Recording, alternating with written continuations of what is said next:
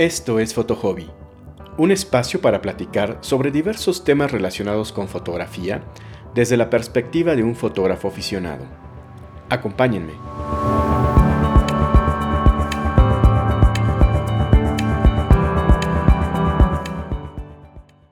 El telescopio es lo que más determina el tipo de astrofotografías que puedes lograr, por lo que juega un papel determinante en el propio desarrollo de tu estilo como astrofotógrafo. Debido a esto, es fundamental que cuando te plantees adquirir un telescopio, hagas un análisis a conciencia sobre tus propias preferencias y las características que estás buscando, para que el telescopio que elijas realmente satisfaga tus necesidades.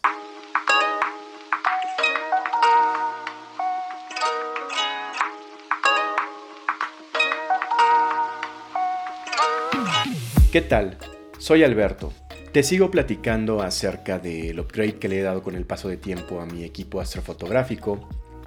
Y como te comenté hace algunos años, yo inicié en astrofotografía con un telescopio refractor apocromático doblete de 72 milímetros de apertura y 420 de distancia focal y una relación de 5.9, en concreto el Skywatcher EvoStar 72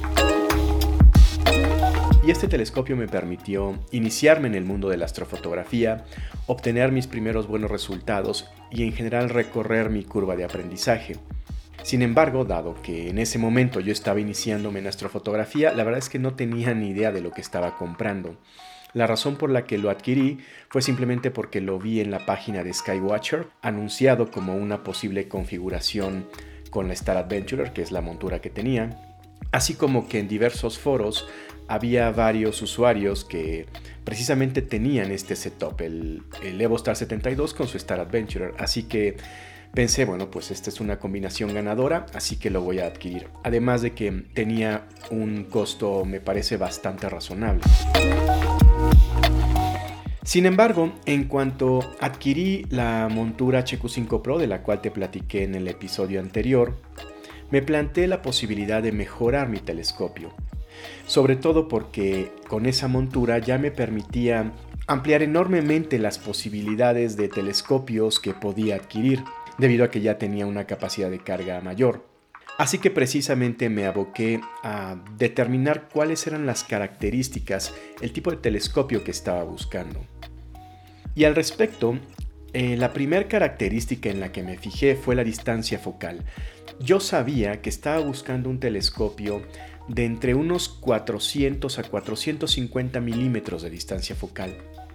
Esto debido a que con esta distancia focal me era posible encuadrar los objetos más grandes como la galaxia de Andrómeda o la nebulosa de Orión, pero de igual forma me permitía eh, encuadrar perfectamente muchísimos objetos de espacio profundo de tamaño mediano. Y por esta razón es que este tipo de distancias focales, sobre todo entre 300 a por ahí de 600 milímetros, es muy popular entre los astrofotógrafos. De hecho, casi todos los astrofotógrafos tenemos un telescopio en este, en este rango de distancias focales, porque ya te digo, son muy versátiles. Pero además, yo eh, en ese entonces disparaba con una Nikon APC-C, pero adicionalmente yo sabía que si eventualmente decidía adquirir una cámara dedicada a astrofotografía, debido a los costos, lo más probable es que me moviera hacia las cámaras con tamaño de sensor 4 tercios. Y como ya te platiqué en algún episodio, el tamaño del sensor de la cámara que uses impacta en la distancia focal efectiva que te va a dar la óptica, cualquier tipo de óptica. Así que precisamente por estas razones, porque tiraba con una cámara PCC y eventualmente quizá adquiriría una cámara 4 tercios, justamente esta distancia focal entre 400 a 450 milímetros más o menos era la que me permitía, eh, como te digo, abarcar los objetos más grandes en un solo shot. Ahora, debido a esto, prácticamente eh, descartaba los telescopios de tipo catadióptrico porque estos suelen tener distancias focales mucho más grandes, empiezan por ahí de mil más o menos. Pero de igual forma también se descartaban los reflectores, sobre todo los Newton, debido a que estos generalmente empiezan por ahí de 600 milímetros más o menos. Pero además está el tema de que yo no soy muy fan de los Newton. como ya te he mencionado, son telescopios eh, muy grandes, pesados, difíciles de transportar, de, almacenar, en fin, em, no son mi diseño favorito. Así que yo sabía que me iba a quedar con un telescopio refractor. Y habiendo decidido esto, el siguiente aspecto que tenía que definir era la calidad óptica del telescopio. Como te he comentado, los telescopios de tipo refractor están construidos con lentes y los lentes generan ciertos problemas. Espero que esta parte no se haga muy densa, pero te necesito explicar algunos conceptos importantes. El primero de esos problemas es la aberración cromática, que básicamente significa que el telescopio se inventa colores que no existen en los objetos. Y para combatir este problema de la aberración cromática, se utilizan más y mejores lentes de mejores materiales. Y yendo de los más sencillos a los más fancy, el primer grado de, solución para la aberración cromática son los telescopios de tipo acromático. Estos corrigen bastante la aberración cromática aunque no la eliminan del todo. Por esta razón este tipo de telescopios está bien para visual, porque el ojo, digamos, es un poco más tolerante a este tipo de defectos. Simplemente, digamos, ves un objeto y sabes que estás viendo aberración cromática y lo ignoras. Por esta razón son, como te digo, telescopios sobre todo para principiantes en visual. Sin embargo, estos telescopios no son aptos para astrofotografía debido a que una cámara sí va a captar estas aberraciones cromáticas y la fotografía te va a salir espantosa. Así que para fines astrofotográficos ya nos movemos al siguiente nivel de corrección, los telescopios apocromáticos. Y en estos apocromáticos, los más básicos son los conocidos como dobletes apocromáticos. Se llaman dobletes porque tienen dos lentes. Estos telescopios corrigen bastante bien la aberración cromática. Desde luego que tiene que ver mucho con la calidad de los lentes, la marca del telescopio, etc. Pero ya te digo, los buenos apocromáticos dobletes corrigen bastante bien la aberración cromática. Y este tipo de telescopios son por los que casi todo mundo empezamos debido a que tienen una buena relación calidad-precio. Sin embargo, no eliminan del todo la aberración cromática, pero la aberración restante la podrías eliminar sin mayor problema en edición.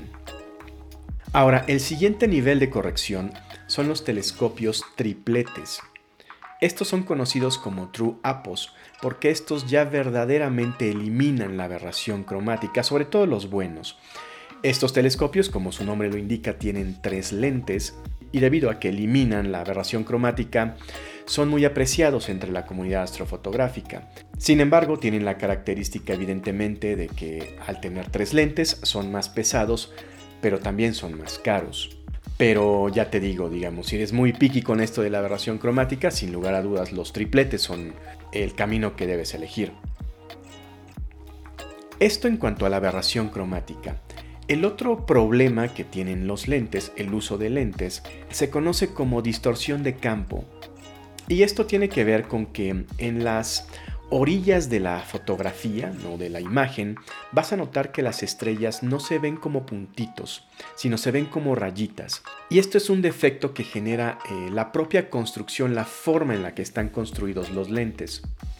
Y para corregir este defecto, recurrimos a un lente corrector de campo conocido como fill flattener o aplanador de campo. Así que si tú le conectas este fill flattener a tu telescopio, ya sea doblete o triplete, vas a notar que ya todo el campo, todas las estrellas van a aparecer como puntitos, incluso en los, en los extremos de la imagen. Este tipo de lentes correctores de fill flatteners te los venden las propias marcas de tu telescopio. De hecho, los mejores están hechos específicamente para cada modelo de telescopio. Sin embargo, son accesorios caros y como te digo, los compras aparte. Ahora, también es importante saber que hay algunos fill flatteners que no solo son aplanadores de campo, sino además son reductores, son reductores de focal o reducers. Y estos tienen un factor de reducción por ejemplo típicamente .8, una cosa así. Y el efecto de estos reductores es que si tú le conectas eh, este reductor a un telescopio, digamos, de 500 milímetros de distancia focal, al final con el reductor te va a quedar en 400 milímetros, porque 500 por .8, 400. Así que el uso de un reductor slash field flattener va a tener el efecto de que vas a tener un ángulo de visión más, más grande porque se reduce la distancia focal, pero además se va a hacer una, un número f más luminoso, se va a hacer una focal más rápida. Esto debido a que la focal en un telescopio, la relación focal en un telescopio la calculas dividiendo la distancia focal entre la apertura de tu telescopio. Así que si reduces la distancia focal, en consecuencia se reduce el número f, haciéndolo como te digo más luminoso. Ahora, como te digo, estos field flatteners los compras por aparte. Sin embargo, hay algunos telescopios que ya incluyen el field flattener en el propio diseño del telescopio, es decir, se encuentra en el interior del telescopio, por lo que no lo puedes quitar. A este tipo de telescopios se les conoce como cuadrupletes o Petzvals. ¿Por qué cuadrupletes? Porque tienen cuatro lentes. Digamos que es un triplete con el field flattener, de ahí los cuatro lentes.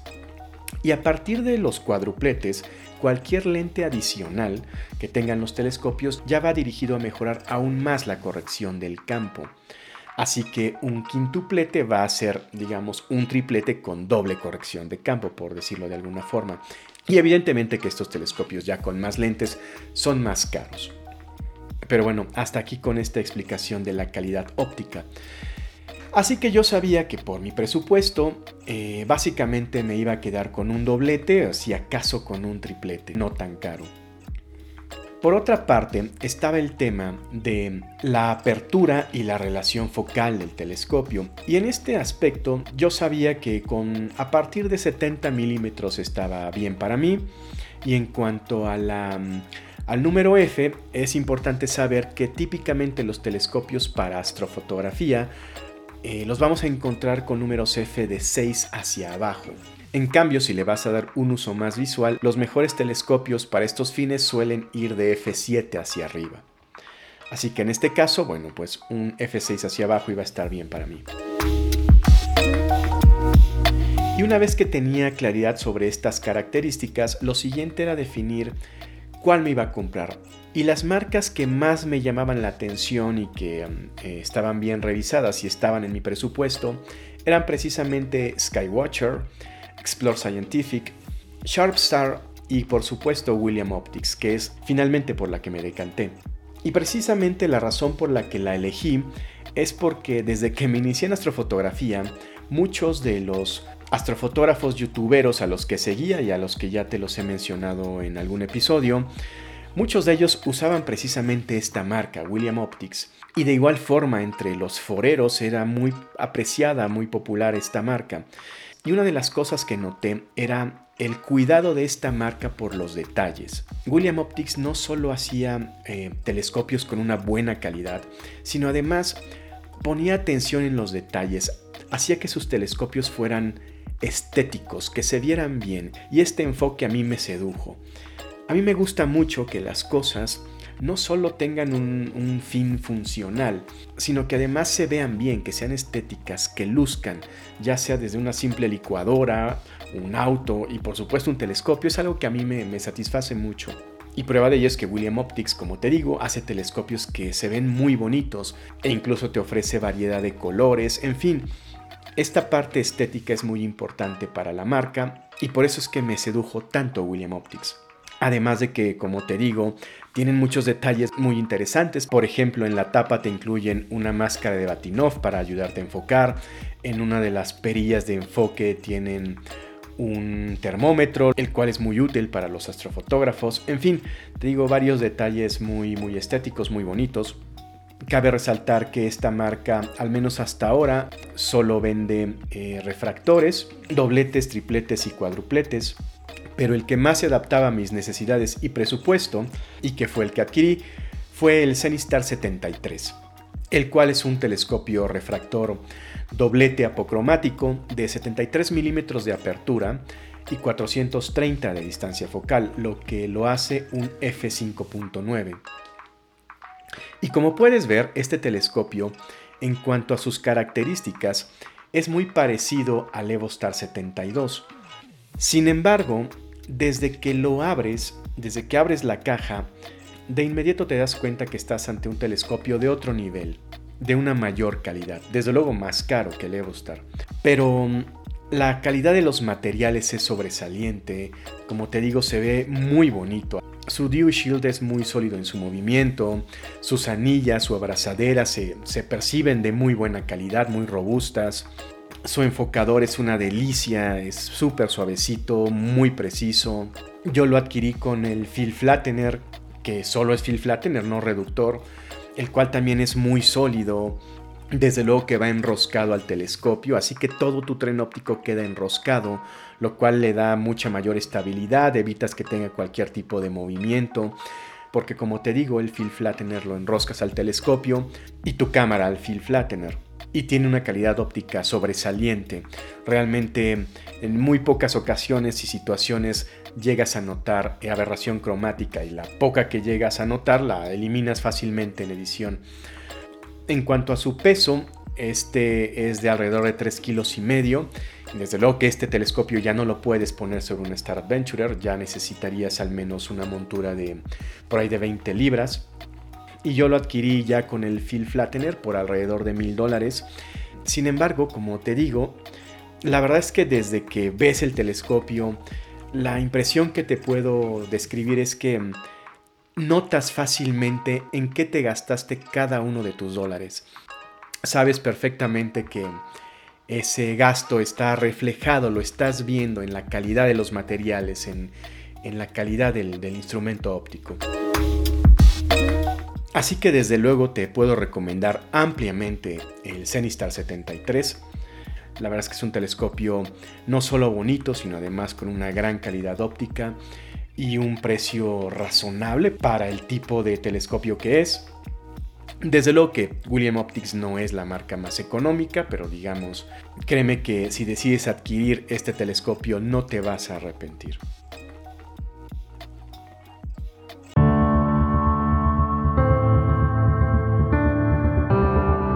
Eso es todo por esta ocasión. Si tienes algún comentario, te invito a contactarme vía Instagram en alberto-bechicazst. Nos escuchamos. Diviértete mucho.